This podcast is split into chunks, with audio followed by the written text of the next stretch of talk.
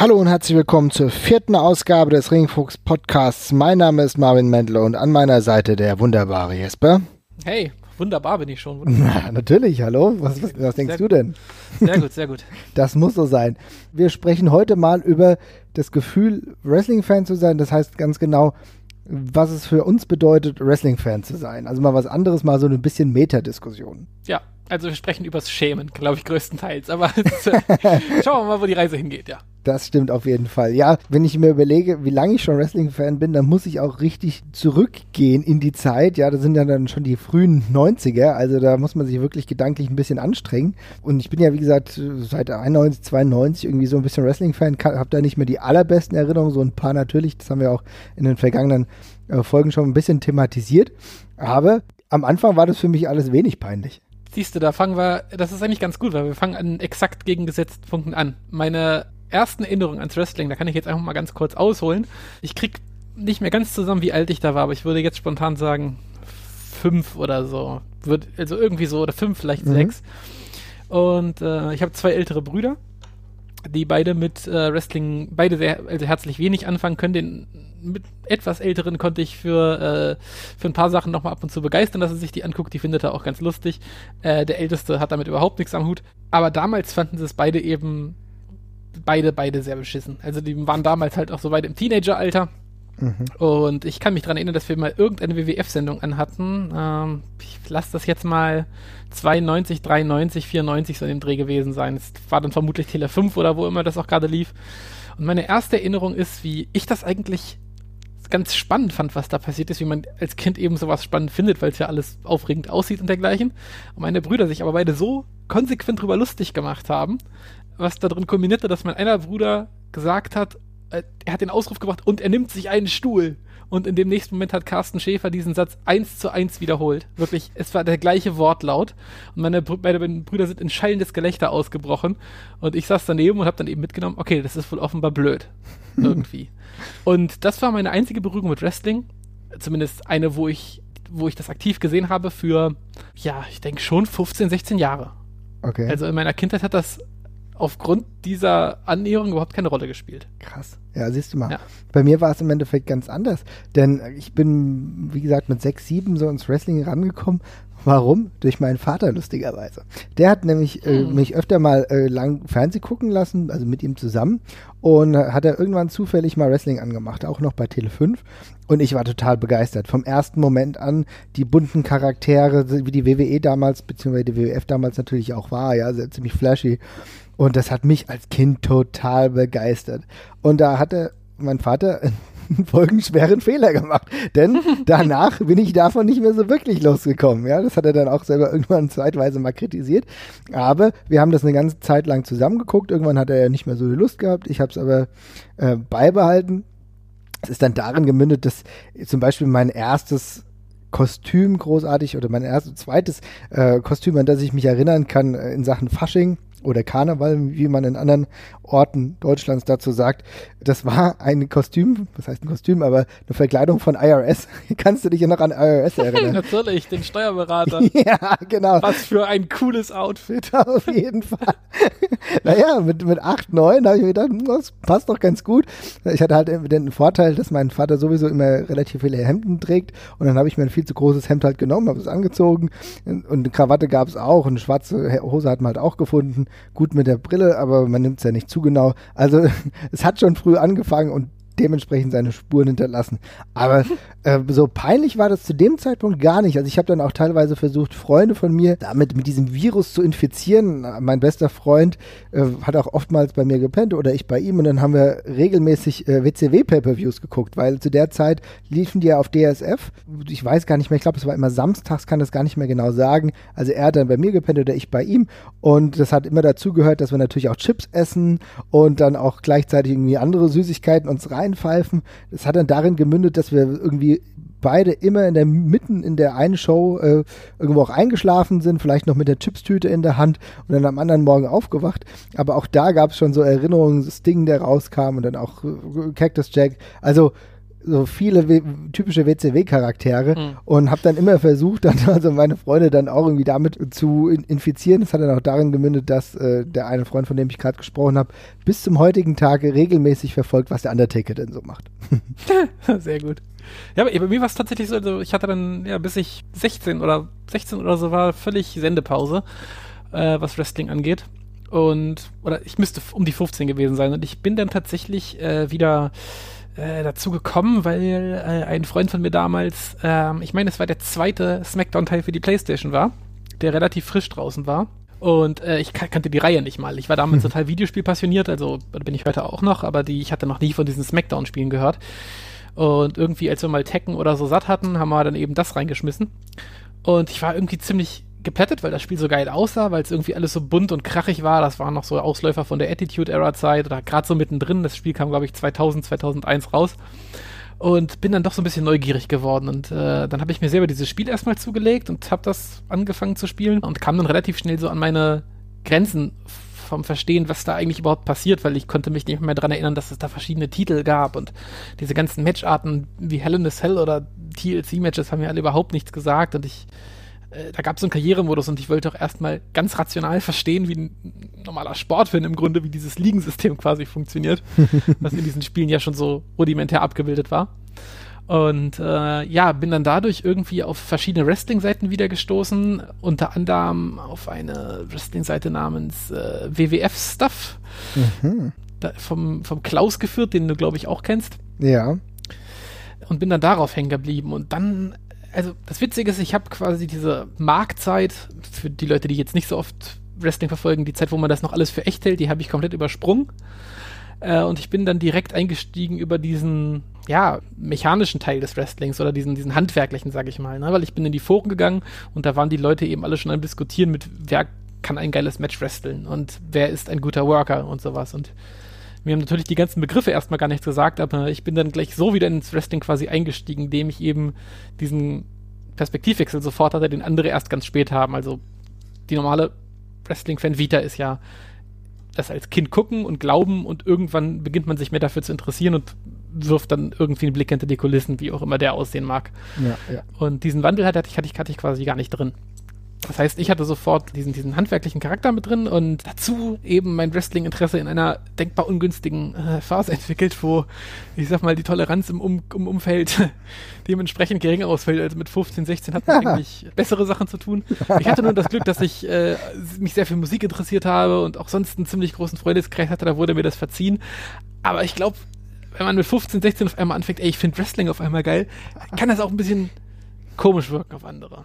Ja, genau so. Okay, alles klar.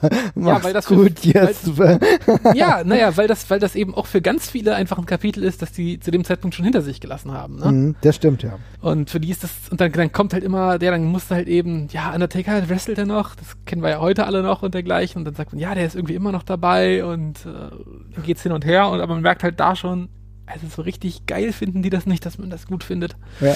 Da hast du aber echt eine richtig lange Zeit halt ausgespart, ne? Wenn ich Total. Nämlich, also wenn ich nämlich überlege, also für mich der ganze Werdegang, ich war auch mal näher dran, dann mal weiter weg. Das hing halt auch maßgeblich damit zusammen, dass es zum Beispiel eine Person in meiner Familie gab, die das versucht hat, komplett zu konterkarieren. Das war nämlich mhm. mein Opa, ja. Und das äh, meint man vielleicht gar nicht, aber bei mir, ich hatte eine relativ enge Beziehung zu meinen Großeltern generell, weil ich oft bei denen war, als meine Eltern arbeiten waren. Und da hat er einen großen Einfluss logischerweise auf mich gehabt. Und hat immer gesagt, ah, guckst du den Scheiß immer noch? Und äh, warum, warum bleibst du denn jetzt länger wach oder so? Weil ich, ich war auch am Wochenende öfter mal bei denen. Und dann habe ich äh, zu der Zeit schon Wrestling geguckt ne, und habe dann mhm. mich zum Beispiel sehr lebhaft daran erinnern, dass ich WrestleMania 2000 auch bei denen geguckt habe. Damals, glaube ich, auf TM3 vorbei. Also und auch davor war es halt klasse, weil die hatten satt, schon relativ früh satt Fernsehen. Und da hatte ich die Möglichkeit, TNT zu gucken. Ah. was in UK gesendet wurde und dadurch hatte ich die Möglichkeit WCW Nitro zu gucken, ja. Also das habe ich dann auch, ich habe dann extra meine Wochentage dann auch so gelegt, damit ich das dementsprechend verfolgen kann, ja. Mhm. Und äh, das war absolut herausragend für mich, ja. Und äh, dadurch ist es eigentlich größer geworden, aber mein Opa immer gesagt, ah, guckst du schon wieder und guck, mach doch, äh, guck doch endlich mal einen ordentlichen Sport und so. Also er war dann auch krass dabei, dass ich irgendwie mal Tennis toll finde und äh, Fußball auch, wobei er da diese Beziehung eigentlich auch erst so richtig entwickelt hat durch mich. Auch ganz merkwürdig, aber immer so, immer so ein bisschen abgetan und auch immer so, ja, für was gibt's denn das Geld jetzt aus? So Taschengeldmäßig, ne? Mhm. Hätte ich da Wrestling gesagt, hätte er mir das Geld nämlich nicht gegeben. Ja? aber das, aber trotzdem, es hat nichts gebracht. Ich meine, ich war auch komplett verrückt nach diesen ganzen Videospielen. Super Nintendo hat es bei mir schon angefangen, aber ganz krass war halt bei mir N64, habe ich eigentlich alle Spiele gekauft, die irgendwie möglich waren. Ich meine, wir haben letztens ja auch äh, no Mercy mal wieder gespielt, WrestleMania 2000. Also diese N64-Ära, da war ich komplett drin, habe unglaublich viel Geld auch für dieses WCW NWO Revenge ausgegeben. Viel zu viel Geld. Weiß gar nicht, auch weil ich dann äh, teilweise die Version aus den USA haben wollte, da brauchst du einen Emulator, also habe ich da schon richtig viel Geld versenkt, aber das habe ich irgendwie ein bisschen gerne gemacht, muss ich sagen, ja. Nee, klar, also verstehe ich völlig. Äh, das ist ja auch ganz witzig. Irgendwie ist das, ähm, Wrestling ist tatsächlich ja irgendwie eins von den Hobbys, wo man ähm, tendenziell ja, oder was man äh, zwangsläufig äh, viel alleine erlebt. Irgendwie. Mhm. Also zumindest nicht im großen Kreis. Es ist nichts, dass man mit Freunden Fußball gucken geht zusammen oder ins Kino oder sowas. Wenn man sich glücklich schätzen kann, hat man im Freundeskreis einen, vielleicht zwei Leute, die auch Wrestling gucken, irgendwie als, als Kind oder Jugendlicher, aber ich ich glaube, dass das in der Regel schon so ist, dass man, dass man sich über Freunde, die auch Wrestling mögen, sehr, sehr glücklich schätzen kann. Ähm, zumindest in Zeiten vor Internet und Communities und dergleichen. Das ist auf jeden Fall. Äh, wir müssen ja nochmal heute hingucken, also mit allen Leuten, die wir dann, wenn wir einmal im Jahr beim WXW Karat sind, es sind ja, in, sag ich mal, für fast alle Internetbekanntschaften in der Regel. Mhm.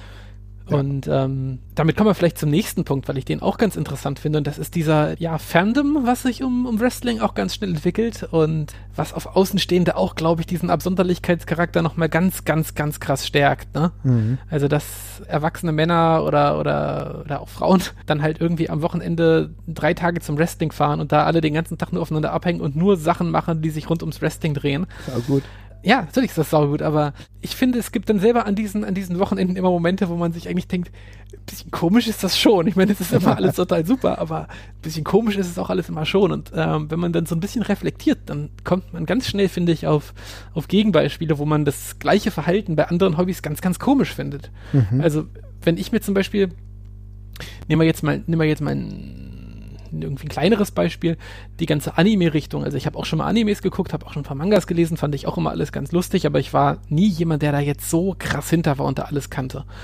Und ich habe das Gefühl, dass das ein Hobby ist, wo sich die Leute reinsteigern und das meine ich wirklich völlig wertfrei, weil das einfach ein Thema ist, wo man lange Zeit, weil es das auf dem deutschen Markt auch gar nicht gab und das war auch ähnlich wie Wrestling so ein Thema, um das man sich immer kümmern musste. Ne? Das flog einem nicht zu.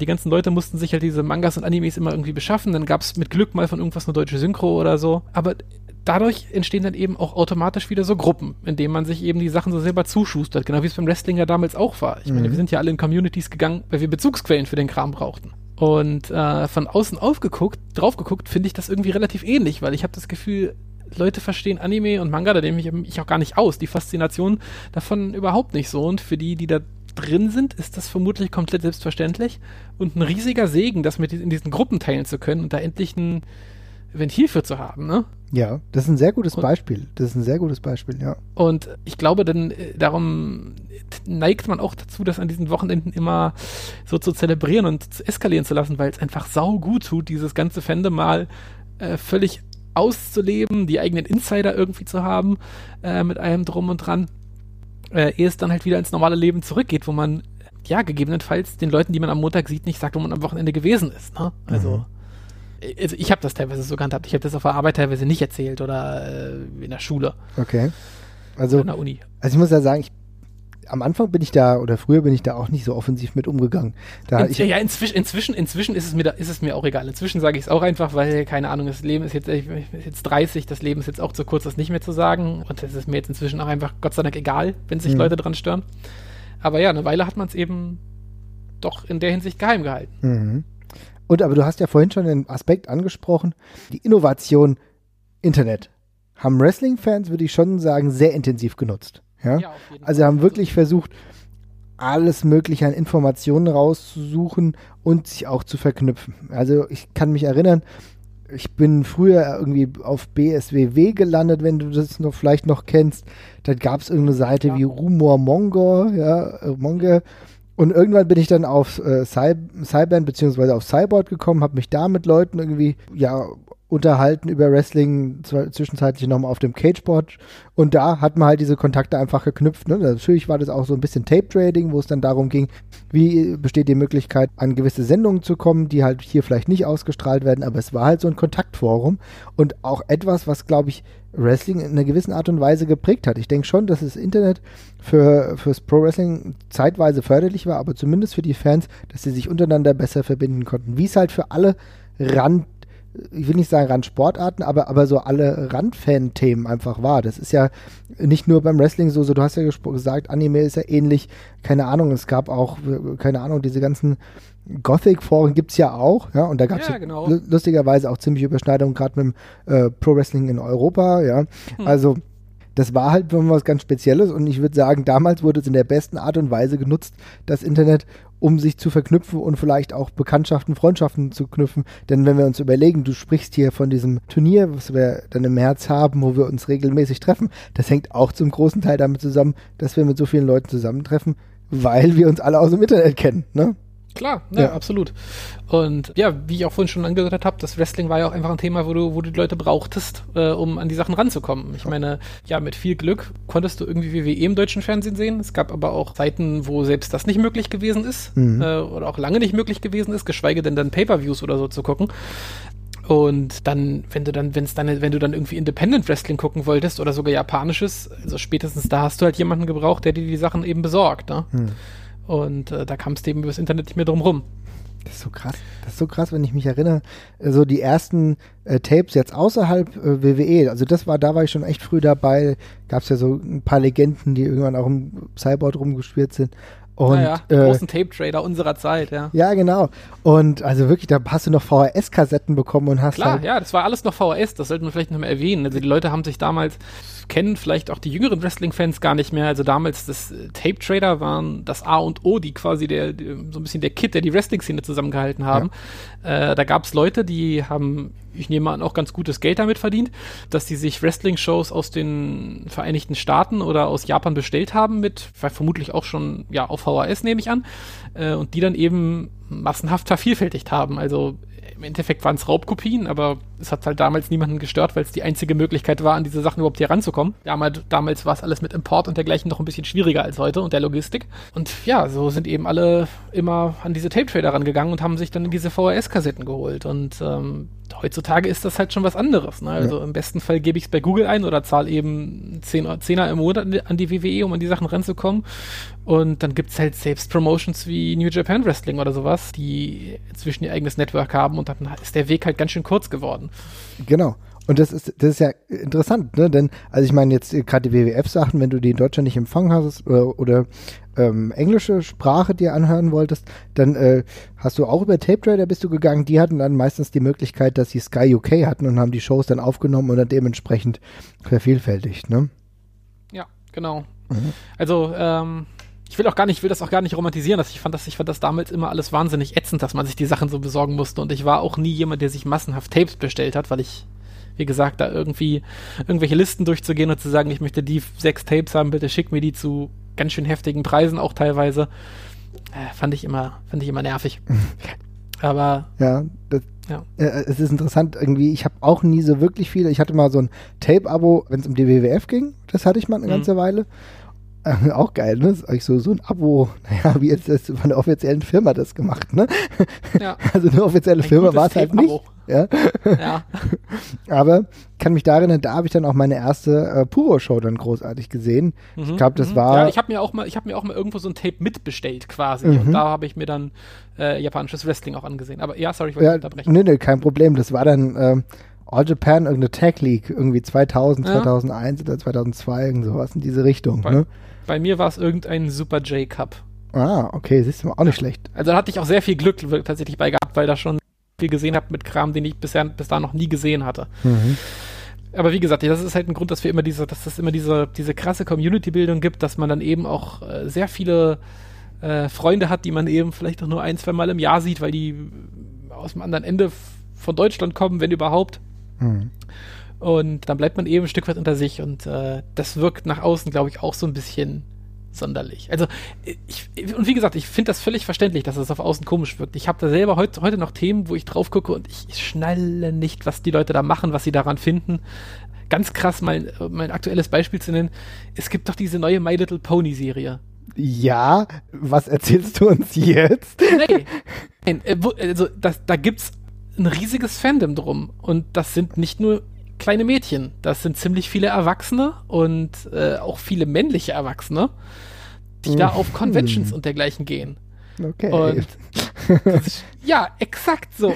Hm, du hast jetzt gerade genau die Reaktion gebracht, die man uns gegenüber halt bringt. So, oh, der guckt sich eingeölte Männer in Hosen an. Der guckt sich Ponys an. Das ist man relativ schnell wieder nah beieinander. Und es wirkt immer noch tausendmal komischer, wenn man immer diese, diese Massenansammlung von Leuten hat, oder? Ja, okay, das ist natürlich jetzt schon merkwürdig. Ich würde trotzdem ganz gern zum nächsten Punkt kommen. Nein, Spaß. Ja, ja also, also ich meine, okay, das ist jetzt natürlich ein krasser Vergleich, ja. Nein, mir geht es ja nicht darum, die Thematik zu vergleichen. Ja. Also, es ist einfach nur immer eine große Ansammlung von Leuten, die dann eben einem äh, Hobby frönt, was man so überhaupt nicht nachvollziehen kann. Ja, klar. Und das ist ja die Sache. Also Wrestling es ist kein Hobby, wo die Leute neutral darauf reagieren in der Regel. Nee, das ist es halt nicht. Es ist keine scheißegal-Einstellung. Das ist halt der ganz krasse Unterschied zu Fußball in der Regel. Ne? Ja. Also ich meine, Fußball natürlich mit all seinen Konventionen, mit der, dieser gesellschaftlichen Akzeptanz, der natürlich gerade in Deutschland hat als, Massen, als Massenphänomen, als die Sportart Nummer eins, dann kannst du sagen, du bist Fußballfan, dann wirst du nicht komisch angeguckt, ganz im Gegenteil, ja. Musst du mittlerweile schon sagen, bist Hooligan, damit du komisch angeguckt wirst, einigermaßen, schätze ich mal. Oder ja, wenn du sagst aber, du bist kein Fußballfan, naja gut, eher dann wirst du wahrscheinlich komisch angeguckt, weil jeder denkt, naja gut, zumindest zur Europameisterschaft oder Weltmeisterschaft muss die ja den Grüßonkel machen, ja. Aber mhm. ähm, klar, das ist beim Wrestling natürlich eine ganz andere Situation. Ne? Wollen wir uns mal anhören, was denn jemand sagt, den wir auch durch diese Foren überhaupt kennengelernt haben? Das war der ja, Herr Daniel Kultau. Dann würde ich sagen, oh, hören wir da doch ja, mal rein. Gerne. Ja, hallo Ringfüchse. Also ähm, Wrestling-Fan zu sein, finde ich selbst eigentlich ganz cool. Ich erzähle es auch gerne, dass ich Wrestling-Fan bin, aber auch nur dann, wenn ich darauf angesprochen werde. Also ich gehe damit jetzt nicht hausieren. Und äh, meine Familie und meine Freunde sind da auch echt ganz cool mit. Meine Eltern hatten da nie wirklich Probleme mit. Sie haben sich eher gefreut, dass ich so ein etwas ausgefalleneres Hobby habe und freuen sich auch jedes Jahr immer, wenn ich erzähle, dass ich im März zum, ich nenne es dann immer Wrestling nach Oberhausen fahre, also zum Karat. Und ja, meine Freunde hatten mich anfangs damit aufgezogen. Ich bin seit 2005 Wrestling-Fan und damals waren wir 15, da macht man sowas. Und das hat sich dann aber auch ziemlich schnell wieder gelegt. Und richtig peinlich wird's eigentlich nur, wenn bestimmte Leute mit mir über das Thema Wrestling sprechen wollen. Und das sind die Leute, die vor was weiß ich, 20 Jahren mal nachts eine halbe Folge Nitro und zwei Folgen Raw geschaut haben und bei denen es sich halt irgendwie festgebrannt hat oder eingebrannt hat, dass im Wrestling ja alles nur gespielt sei. Und das hatte ich zuletzt ganz oft mit Kollegen rund um das Thema Tim Wiese. Das hat wirklich, ja, einfach nur noch genervt. Die erste Frage war dann immer, ja, aber Daniel, das ist doch alles nur gespielt. Und dann antworte ich darauf und dann kommt die nächste Frage, aber die tun sich ja gar nicht richtig weh. Und ähm, dann driftet das Gespräch immer weiter in diese ja eher lächerliche Schiene ab, wo nur noch dann so Name-Dropping kommt. Also dann wird nach dem Undertaker gefragt. Was ist mit Goldberg? Wrestelt der immer noch? Oder ob Tim Wiese bei seinem Debüt dann auch eine Powerbomb macht. Und dann ja, mache ich den Quatsch mit den Kollegen oft mit, aber nur weil ich halt merke, dass sie ihre festgefahrene Meinung haben und dass sich das auch nicht ändern lässt und das ist ja auch irgendwie, ja, kein Problem. Aber es nervt halt. Oder noch ein anderes Beispiel, ich habe jetzt ja schon mehrfach ähm, Interviews mit dem deutschen Wrestler Bad Bones geführt. Und Bones ist halt echt so ein netter, cooler Typ, der auch ja coole Interviews gibt, immer freundlich ist, clever ist. Aber er hat halt einen Look, den man so nicht so oft sieht. Und wenn er dann ins Studio kommt und man weiß, dass er Wrestler ist, merke ich, dass das Getuschel unter den Kollegen halt wirklich losgeht. Und wenn er dann gegangen ist, ja, gucken mich die Kollegen mit so einem verschmitzten Lächeln an. So nach dem Motto, na Daniel, was war das denn gerade? Und dann gibt's auch immer mal wieder so, so ein blöden Spruch einfach nur. Das sind halt solche Momente, wo es mir nicht peinlich ist, Wrestling-Fan zu sein, aber wo ich mich ein bisschen unwohl fühle aufgrund meines Gegenübers. Aber nur weil er halt auch denkt, dass er der große Wrestling-Versteher ist, aber im Grunde überhaupt keine Ahnung von dem Thema hat.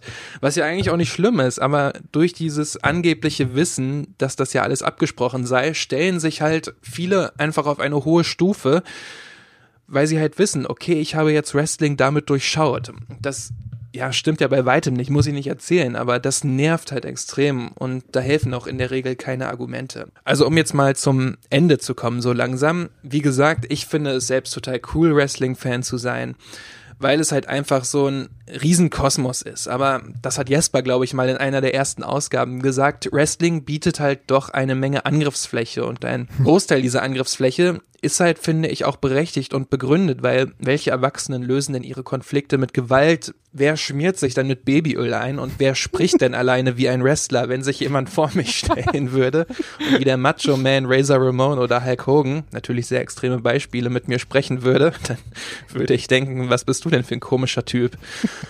Und diese Angriffsflächen beziehungsweise die Vorurteile sind halt ja einfach so fernab vom wirklichen Leben, finde ich, dass es viele nicht verstehen und das kann ich dann auch wirklich nachvollziehen, weil ich könnte mir wohl auch keine Wrestling-Show mit jemandem anschauen, der sich nicht fürs Wrestling interessiert. Da würde ich mich halt einfach total unwohl fühlen, weil es halt diese Angriffsfläche auf jeden Fall gibt.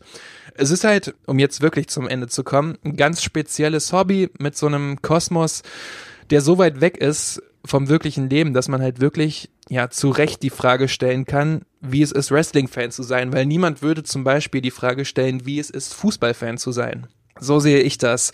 Und das sind meine Erfahrungen, die jetzt noch nicht so schlimm waren, aber wo es ja auch ähm, durchaus peinliche Momente und Situationen gibt. Ich hoffe, das war jetzt nicht zu lang, aber es ist ja auch keine so einfache Frage. Viel Spaß auf jeden Fall noch bei den Ringfüchsen und äh, ja, viele Grüße. Bis dann. Tschüss. Ja, ganz großartiger Beitrag. Ganz, ganz großartig. Vielen lieben Dank dafür. Ja. Kommt mir vieles bekannt vor. genau, und da ist auch tatsächlich ganz viel drin, was ich tatsächlich selber noch ansprechen wollte. Und dann würde ich tatsächlich einfach auf Daniels äh, Stichwort hin gleich mal überleiten, und das ist zur Angriffsfläche zu kommen. Ja.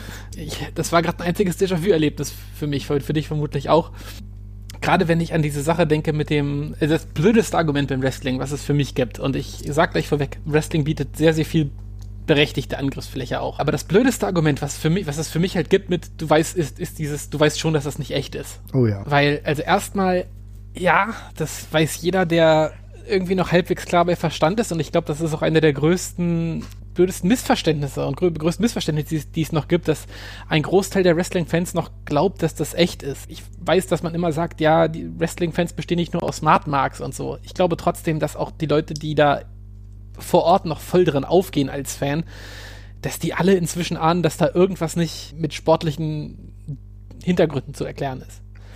Also ganz blöd gesagt, das wissen wir alle, das muss man uns nicht sagen. Und ich finde das Argument nur deswegen so blöd, weil ich meine, jeder heutzutage in unserem Alter konsumiert irgendeine Form von Entertainment. Genau. Und das Argument, dass irgendwas nicht echt ist, ja, das muss mir doch aber das Medium per se nicht unter die Nase reiben. Ich meine, äh, John McLean dreht sich in Die Hard auch nicht um und sagt mir, ich habe den übrigens gerade gar nicht wirklich erschossen, das wisst ihr schon, ne?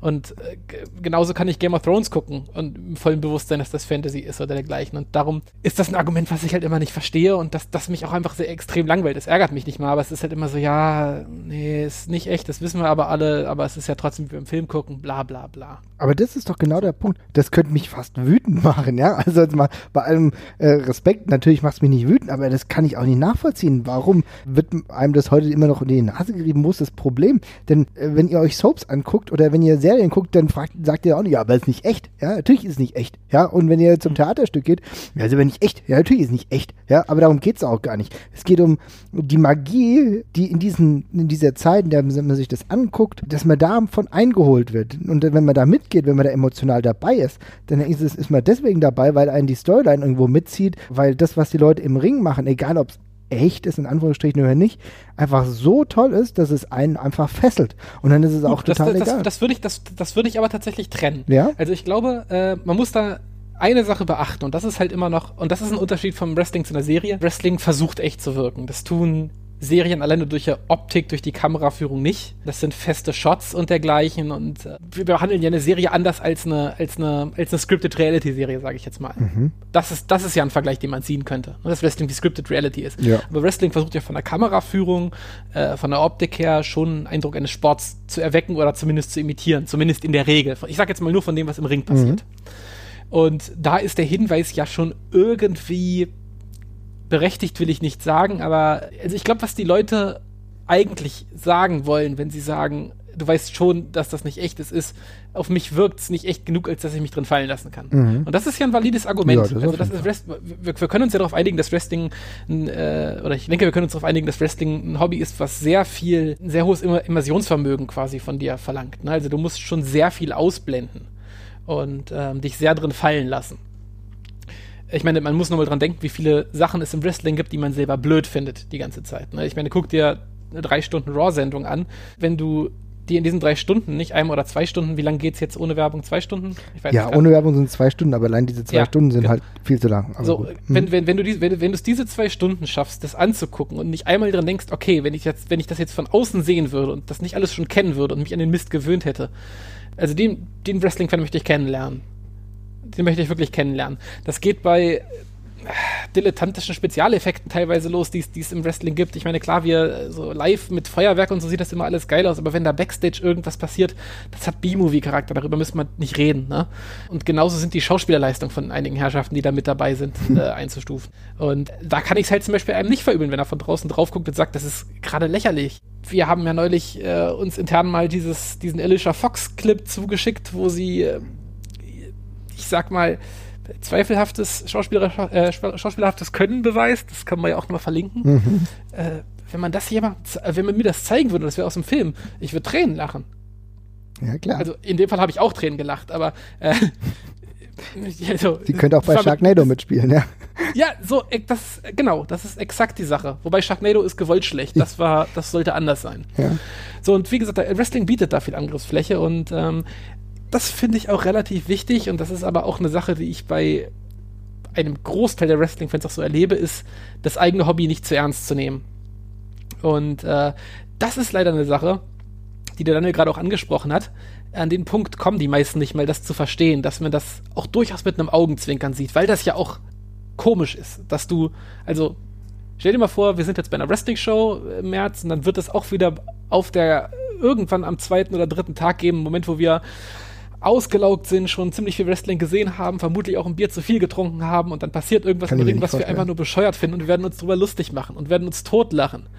Und das wird ein Insider werden. Und eine Stunde später werden wir da stehen wie Leute, die glauben, es wäre echt, weil es uns wieder reinholt. Mhm.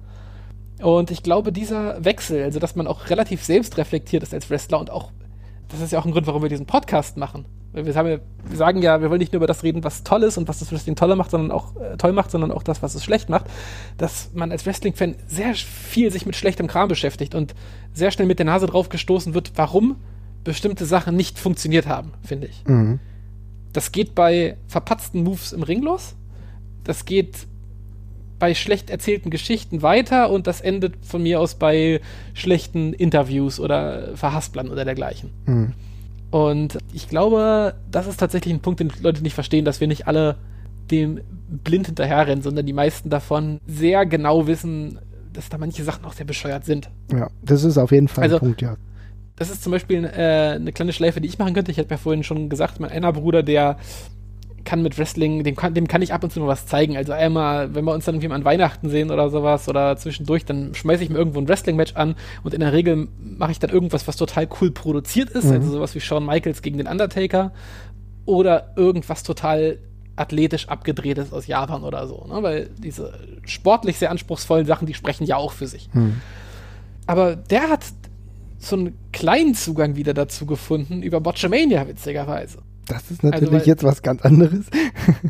ja, natürlich ist das was anderes, aber das ist halt auch witzig, weil man sieht, wie dieses Handwerk funktioniert und wie es nicht funktioniert. Und das finden, glaube ich, viele auch spannend. Und das ist nicht nur, haha, ist der ist lustig, dass der hingefallen ist. Natürlich spielt die Slapstick auch eine große Rolle. Aber das ist einfach witzig, wenn du so ein, und, und spannend, wenn du so ein millionenschweres, durchproduziertes Produkt hast und jemand verbockt weil es live ist. Ne? Und es gibt halt keinen zweiten Take im Wrestling in, in der Regel. Und ja, wie geht man dann damit um? Das ist die Frage. Da entsteht dann eine sehr große Schere ja. zwischen Anspruch und Wirklichkeit. Äh, ja, was der Daniel ja auch angesprochen hat, ist, was ich auch immer spannend finde, die Leute machen sich alle extrem darüber lustig, aber sie haben extrem viele Anekdoten meistens dann doch irgendwie im Kopf. Und ja, wrestelt der Undertaker noch. Ist da immer noch Hulk Hogan, ist da immer noch Bill Goldberg dabei. Man merkt also schon, dass das bei vielen doch irgendwie einen prägenden Eindruck hinterlassen hat. Ne? Das ist genau der Punkt es gibt so viele Leute, die mich immer wieder darauf ansprechen, weil ich gehe ehrlich gesagt total offensiv auch damit um. Also ich meine, natürlich bin ich jetzt niemandem auf die Nase, wenn ich ihn zum ersten Mal sehe, sage ich nicht, hallo, ich bin der Mann, ich bin Wrestling-Fan, also das jetzt nicht, aber äh, keine Ahnung, ich trage halt öfter mal Wrestling-Shirts oder so, ja, die, die werden ja auch, sehen ja in der Regel immer besser aus. Und dann erkennt man das irgendwo schon, ja. Und dann kommen wir dann auch immer ganz gut ins Gespräch. Und dann selbst bei Leuten, die halt lange kein Wrestling mehr geschaut haben, ein paar Namen kennen die. Äh, man darf auch nicht vergessen, welche Wellen das geschlagen hat, als zum Beispiel Randy Savage gestorben ist. Ja, dass Leute sterben im Wrestling ist nochmal ein anderer Punkt. Da wollte ich nachher nochmal drauf zu sprechen kommen. Aber du merkst schon, oder der Ultimate Warrior, das schlägt Wellen. Ja, und dass der Undertaker wrestelt, hm. das geht auch über den normalen äh, Wrestling-Zirkus ja, oder diese, diese Sphäre hinaus. Das geht dann in die normalen Mainstream-Medien. Und warum ist das so? Weil es einfach früher einen gewissen Bereich betroffen hat und weil es damals viele Leute geguckt haben. Irgendwie schon, auch wenn sie es nicht zugeben und sie trotzdem gewisse Anknüpfungspunkte haben. Das muss nicht immer nur Hulk Hogan sein, zum Glück. Ja, ich, es spielt vermutlich auch eine Rolle, dass so Nostalgie ja irgendwie immer so ein. Nostalgie muss ja so ein bisschen wachsen, ne? Mhm. Und ich habe das Gefühl, dass so in den 80er, 90ern, wo das bei vielen noch sehr präsent war, äh, die Zeit war halt in den 2000ern erstmal rum. Ja. Weil die Leute da gerade alles was an, alle was anderes zu tun hatten, die es damals geguckt haben. Aber jetzt kommt so eine kleine Renaissance dadurch wieder, habe ich das Gefühl. Also es sind jetzt doch sehr viele da, die sich, äh, wo du dann doch merkst, Hulk Hogan und, und ja, also viel krasser hat es mich überrascht, so bei den Reaktionen auf den, auf den Macho Man Randy Savage. Ja. Weil das Hulk Hogan noch gekannt wird durch die ganzen Filme, das dachte ich mir schon. Aber Randy Savage und beim Ultimate Warrior auch, da war das Echo halt schon gigantisch groß und ich wurde von vielen Leuten darauf angesprochen, von, von denen ich nicht gedacht hätte, dass sie die kennen, dass, sie, dass ihnen das was sagt. Das auf jeden Fall. Das hat mich auch gewundert. Also gerade, wie gesagt, gerade nach dem Macho Man Randy Savage gestorben ist, habe ich unglaublich viel mitbekommen, wo ich auch gefragt wurde und so, was er denn so zuletzt gemacht hat. Es hat viele Leute mitgenommen, auch weil halt er so ein, sag ich mal, larger than life Charakter war und wirklich mhm. die Leute irgendwie noch abgeholt hat. Egal, ob sie jetzt ja, heute noch Wrestling ikonisch auch, ne, vom Outfit her und so. Also ja. sehr einprägsam. Ja also irgendwie hat dann doch jeder Verknüpfungspunkte mit dem Wrestling. Aber wir haben ja auch drüber gesprochen, naja, was halt nicht so gut war, was für mich irgendwann mal ein riesiges Loch in meinen Wrestling oder, oder eine riesige Lücke reingerissen hat, war die Zeit, in der sehr viele Wrestler gestorben sind. Und, das darf man nicht außen vor lassen, wo ich wirklich großartig, was heißt gezweifelt, aber wo ich großartig Abstand so mal schon ein bisschen davon hatte, zumindest für eine gewisse Zeit, war mit der ganzen Chris Benoit-Sache. Also das hat mich irgendwie, irgendwie ein kleines Tief verfrachtet, muss ich sagen. Hm. Ja, das äh, ein Stück weit auch, wobei ich danach keine Pause gemacht hatte. Ich hatte, ich hatte zwischenzeitlich wieder so eine ein, zwei Jahrespause, wo es mich einfach alles nicht mehr gejuckt hat. Mhm. Aber ja, das sind auf jeden Fall Momente, wo man ähm, aus ganz anderen Gründen, also aus Gründen der Moral so überlegt, ob man das alles noch so unterstützenswert und geil findet irgendwie. Ja und dafür Geld ausgeben möchte vor allem. Äh, wobei man da ja fairerweise sagen muss, dass auch wenn das äh, fernab vom Idealzustand ist, sich ja doch einiges geändert hat, würde ich zumindest mal sagen. Man muss das zumindest, ich weiß nicht, ob man es menschenverachtend nennen soll, aber zumindest so respektlos gegenüber den Körpern von den Leuten äh, zugeht, wie das früher der Fall gewesen ist. Ja. Und aber auch, ja. ich gleichzeitig auch das Gefühl habe, dass äh, viele der Athleten heutzutage auch auf sich selbst mehr Acht geben. Ja.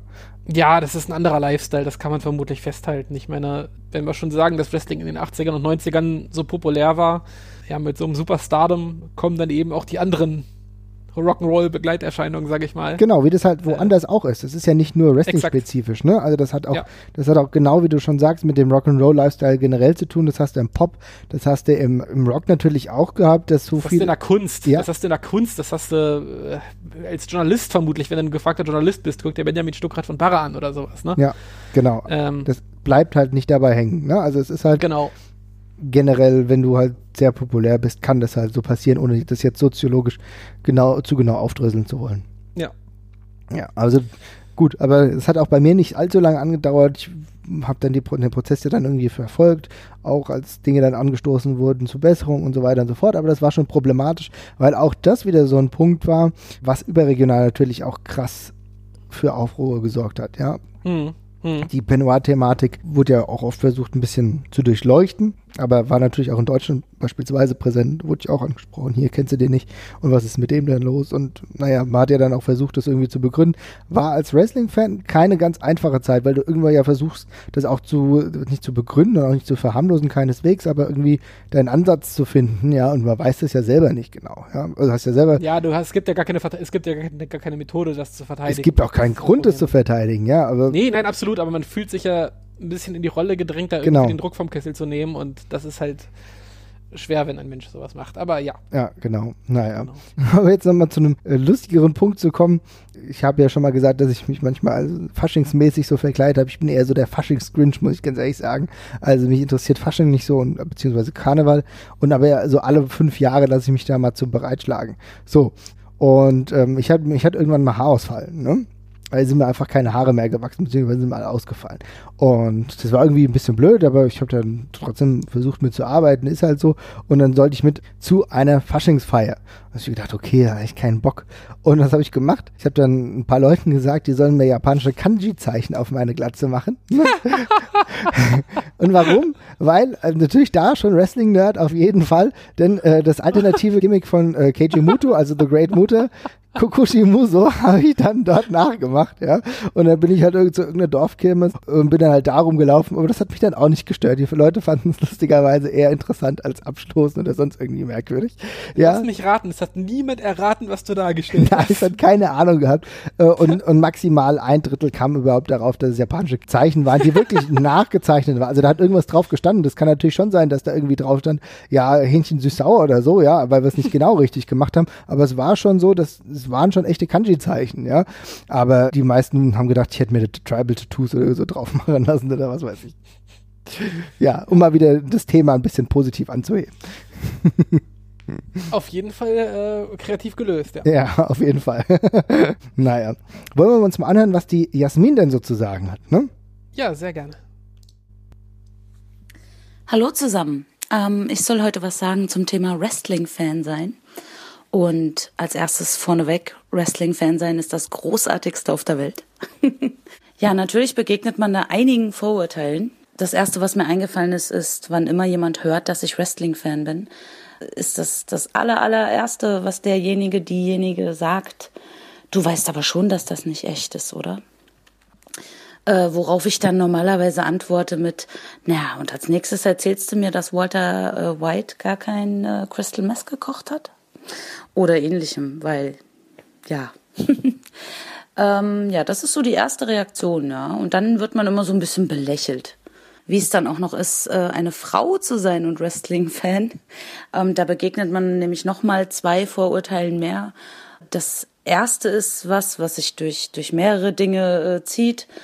Und zwar, ähm, sobald es irgendwie um was Athletisches geht, wird, wird als, einem als Frau ja unterstellt, man guckt das ja nicht wegen dem Sport, sondern man guckt das ja nur wegen dem Aussehen der Protagonisten.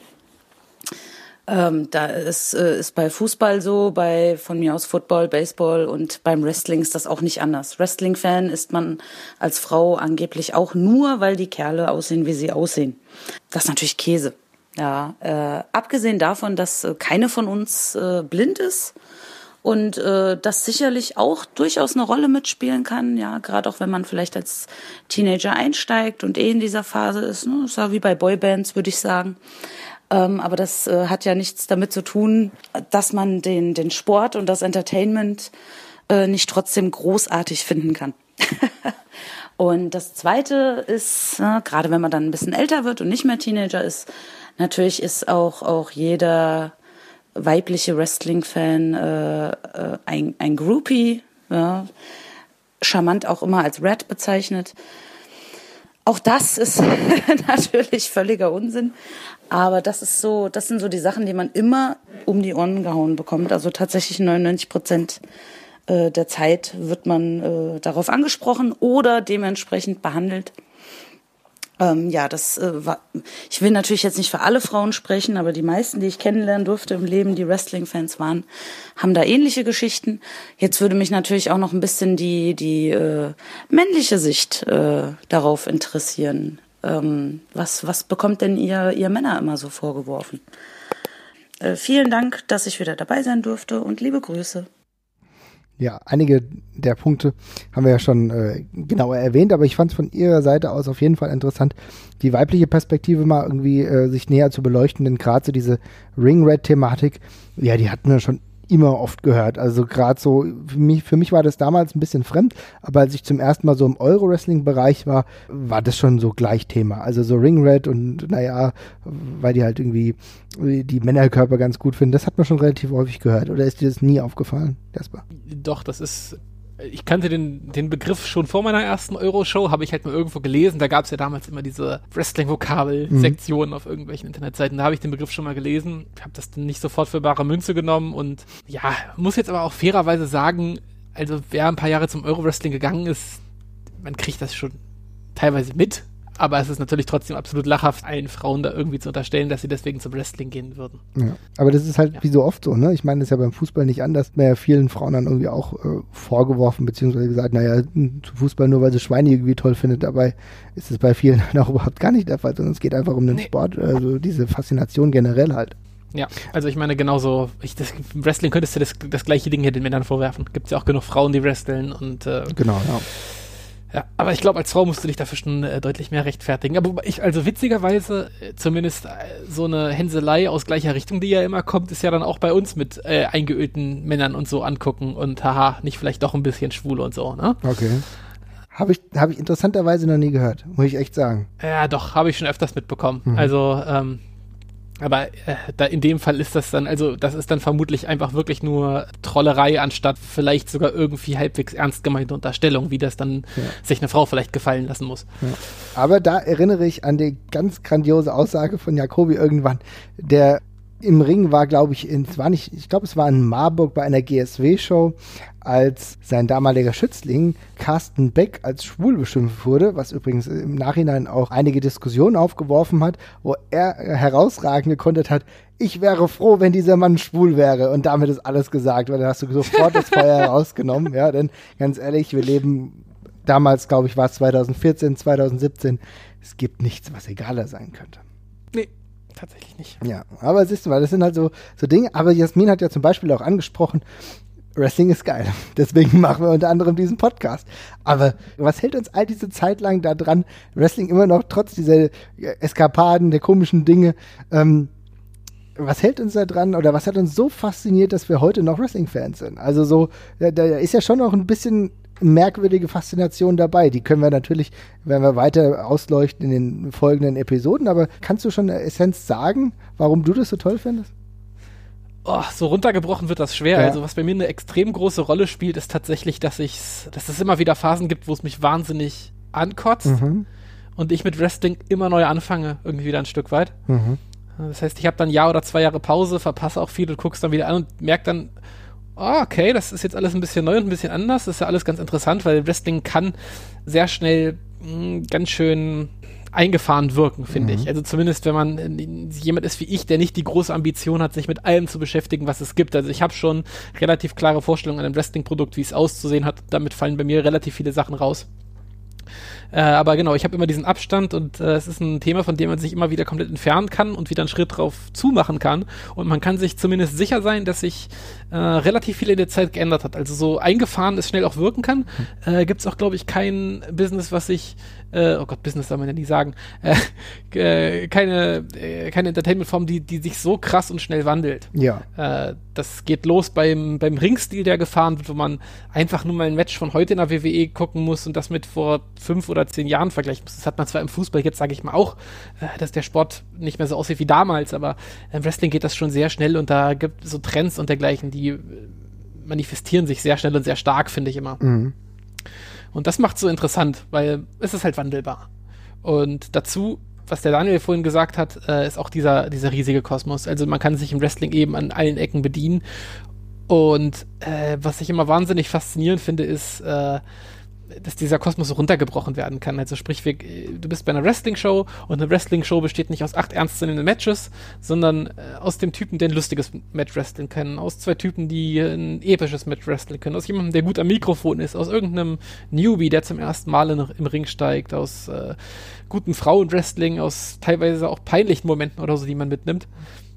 Also das ist ganz divers und äh, bietet irgendwie ganz viele verschiedene Möglichkeiten, sich damit zu beschäftigen, glaube ich einfach. Das ist, glaube ich, der Punkt für mich. Mhm. Also gerade das, was du jetzt zuletzt gesagt hast, trifft auch auf, auch auf mich zu. Ich muss sagen, ich habe mich seit einiger Zeit nicht mehr großartig vom Wrestling entfernt, bleibt dann doch immer dabei, aber ich erkenne halt einen gewissen Facettenreichtum. Das heißt, wenn mich ein Produkt irgendwo dann in dem Maße, sag ich mal, vielleicht nicht mehr großartig anspricht oder wo ich dann meine Probleme damit habe, ich sage, okay, die drei Stunden Raw muss ich mir jetzt gerade nicht geben, ja, jetzt nur mal beispielhaft, ähm, dann gibt es aber so viele andere Möglichkeiten, die es in diesem Wrestling-Kosmos einfach gibt. die mich irgendwie ansprechen, zufriedenstellen. Dann gucke ich New Japan oder momentan diese herausragende Evolution, will ich mal sagen, des äh, europäischen oder britischen Wrestlings. Da gibt es so viele Ansatzpunkte und natürlich aber jetzt darf man auch nicht vergessen mit der Euro-Wrestling-Komponente, die dann nochmal das Ganze näher greift. Also du sagst, du kannst dann halt ohne Probleme mal da und da hinfahren in Deutschland, kannst jetzt angucken und hast nochmal, ist ja nochmal was anderes. Diese, dieser Live-Effekt ist für mich etwas, was unschätz, von unschätzbarem Wert ist, auch weil er direkter ist. Weil er direkter ist als, selbst wenn ich im Stadion bin, im Fußball, ich bin großer Fußballfan, aber das ist trotzdem noch mal was anderes. Es ist noch ist nicht mehr so ganz unmittelbar, habe ich das Gefühl. Und beim Wrestling bist du noch mehr eingezogen, kannst dich noch mehr irgendwo fallen lassen. Und das ist halt auch ein Punkt, der für mich dazu führt, dass ich halt irgendwo dabei bleibe. Und generell dieser Fan-Aspekt auch von außen einsteuernd. Also das hat, habe ich zumindest immer das Gefühl gehabt, der äh, Dominik hat es, glaube ich, auch schon mal erwähnt, ähm, dass du die Möglichkeit zumindest als Fan hast, irgendwo, oder man macht sich das manchmal auch vor, aber noch ein, einzuwirken, während es beim Fußball ehrlich gesagt total scheißegal ist, ja, ob Spieler A und B jetzt hier ausgebuht wird, da hast du halt Pech, ist ja mhm. scheißegal. Der ist voll, ja, stimmt schon. vollkommen es irrelevant. Ist noch, es ist immer noch interaktiv. Genau. Ja. Und wenn es nur dadurch sei, äh, dass die Masse den Person X oder Y gut oder schlecht findet und das im Wrestling sich eben viel unmittelbarer auswirkt. Und, so dynamisch. Äh, das ist diese Dynamik, diese einzigartige Dynamik. Ja du, du kannst dir auf jeden Fall sicher sein, dass zu dem Zeitpunkt, also an diesem speziellen Ort, wo du gerade bist und Wrestling guckst, dass da im Laufe dieses Abends irgendwas passiert, von dem du zumindest das Gefühl hast, dass das eine einzigartige äh, Sache war. Also so äh, durchgeplant und strukturiert wie Wrestling irgendwie auch ist. Äh, irgendwann passiert was, ein Zwischenruf von Fan A mit einer, mit einer mit einem guten Konter von Wrestler B, vielleicht auch irgendwas, was schief läuft, aber in der Regel passiert irgendwas, was hängen, hängen bleibt vom Abend. Ja. Das ist ganz sicher so. Und das ist, das ist halt einfach diese Magie, die für mich sonst nicht so oft zu spüren ist. Also da ist Wrestling halt einfach was Spezielles und äh, das ist ja nur ein Punkt, ein Aspekt. Die anderen werden wir in den nächsten äh, Episoden auf jeden Fall noch thematisieren. Aber wenn ich jetzt was es so für Punkte gibt, wenn ich über Wrestling angesprochen werde. Natürlich sind das dann oftmals die alten Stars, aber also der, ich, ich muss ehrlich sagen, ich habe das Gefühl, dass es in den letzten Jahren besser geworden ist. Also vielleicht ist es subjektiv gesehen, vielleicht ist es für mich nur einfach so, dass ich da dementsprechend emanzipierter bin, mich das gar nicht mehr so juckt, aber ich habe schon das Gefühl, dass die Rezeption bezüglich Wrestling mittlerweile nicht mehr ganz so dramatisch ist, wie das zwischenzeitlich war. Oder sehe ich das falsch? Nee, das würde ich exakt unterstreichen. Ja. Und weißt, weißt du, woran das hängt? Also, ich würde jetzt ein Interpretationsansatz von mir wäre, dass äh, vieles vom Wrestling natürlich immer noch diesen Show-Charakter hat, auch so, wo vieles goofy ist. Wenn du zum ersten Mal, also nur mal beispielsweise, wenn du zum ersten Mal Wrestling guckst und siehst gerade The New Day rumlaufen, wird es schwierig, das irgendwie jemandem zu verkaufen, der noch nie was mit Wrestling zu tun hat. Mhm. Ja? Aber abgesehen davon ist es doch in einer gewissen Art und Weise schon so, dass der, also auch wenn es für mich jetzt kein zwingender Sport ist, es ist Sports Entertainment, ich denke, das trifft schon ganz gut, aber es hat schon einen sehr athletischen Charakter und der gerade bei größeren Shows, bei der WWE sowieso, aber gerade auch hier im europäischen Bereich, ist doch schon sehr sportmäßig und ich denke, das sorgt schon dafür, dass es eine gewisse Legitimation gibt und dass sich vielleicht auch, es gibt schon ein bisschen weniger Angriffspunkte, oder sehe ich, ich das glaube schon, dass es inzwischen äh, sehr viel Material gibt, was man ähm Leuten zeigen kann, um mhm. darzustellen, was man selber am Wrestling gut findet. Und ich habe es vorhin mit meinem Bruder angesprochen, man kann was total durchproduziertes nehmen, wenn man sagt, hier, du wirst das halt, du wirst halt so einen Showkampf nie vor 100.000 Leuten sehen, die wie er stattfindet. Danach gibt's großes Feuerwerk oder so. Das hast du halt sonst nirgends, ne? Äh, genauso kannst du sagen, du wirst halt nichts finden, wo sich äh, zwei Typen in Tokio 45 Minuten lang die Seele aus dem Leib mhm. prügeln, wirklich die ganze Zeit und das sportlich auf dem Tempo stattfindet, wo äh, viele Kampfsportler stolz drauf wären, äh, wenn sie das über die Distanz durchhalten könnten. Ich glaube, da kann man sich schon inzwischen an relativ vielen Punkten bedienen und äh, kann auch für jeden was finden, was er irgendwie spannend findet. Also ja. Nicht, dass er danach dann automatisch Wrestling toll findet, das bestimmt nicht. Aber, Nö. Ja. aber das ist respektiert, denn die athletische Komponente ist zumindest auf jeden Fall da und absolut sichtbar gegenwärtig. Ne? Das ist richtig. Und dann ist ein weiterer Punkt, das darf man auch nicht vergessen. Schaut euch an, wie viel vom Wrestling mittlerweile kopiert wird. Ja? Also da sind so viele Punkte, gerade wenn ich mir in den letzten Jahren öfter mal Boxen angeguckt habe, wo wirklich versucht wurde, das eher in diese Wrestling-Richtung zu treiben, vom Entertainment-Charakter her. Ich meine, Einzugsmusik hattest du früher auch schon, aber halt auch so von diesem Aufmachung, von den Trailer-Produktionen und so weiter und so fort. Und auch, es gibt es auch bei anderen Sportarten und auch wie viele Leute sich solche Entertainment-Optionen bedienen. Könnten wir jetzt wieder zu Trump kommen, aber das ist ein anderes Thema, glaube ich, ja. Aber bei dem habe ich übrigens auch das Gefühl, dass er sich wahrscheinlich ein bisschen zu viel davon, von der ganzen Sache abgeguckt hat. Aber gut, so kommt es halt, wenn man jahrelang in dem, sag ich mal, Geschäft äh, mit rumrührt, ne? Ja, definitiv. Ja, hast du denn noch etwas, was du zum Wrestling-Fan-Dasein sagen willst, kundtun willst? Nee, ich glaube, ich habe wirklich, ich habe wirklich genug geredet. Äh, ich langweile jetzt nicht noch mehr. Ich glaube, ich habe wirklich alles abgedeckt. Nee, von meiner Seite aus ist, ist es durch. Okay, dann bleibt für mich noch festzuhalten, dass du vieles Negatives sagen kannst über zum Beispiel das Internet und so weiter und so fort, wie sich das in den letzten Jahren entwickelt hat. Aber für mich war das schon markant und äh, interessant, dass ich gerade mit der Komponente Internet und auch als Wrestling-Fan echt viele neue Leute kennengelernt habe und das auch das Ganze nochmal auf eine andere Ebene gebracht habe. Ich glaube nicht, dass ich heute noch Wrestling-Fan in diesem Sinne wäre, wenn es diese Komponente nicht gegeben hätte. Das auf gar ja? keinen Fall, ja. Glaube, also das würde ich hundertprozentig ja. so unterschreiben, ja. Ja, und das hat das Ganze sogar nochmal vertieft. Denn natürlich ist es toll, dass wir zu solchen Shows gehen, dass wir uns drei Tages Karat geben, weil es einerseits richtig geiles Wrestling ist, aber auch diese Komponente, dass du halt äh, mit ein paar Leuten zusammen bist und sich darüber austauscht. Das ist was total Phänomenales. Gibt es natürlich anderweitig auch. Andere Leute gehen irgendwie, was weiß ich, zu wacken.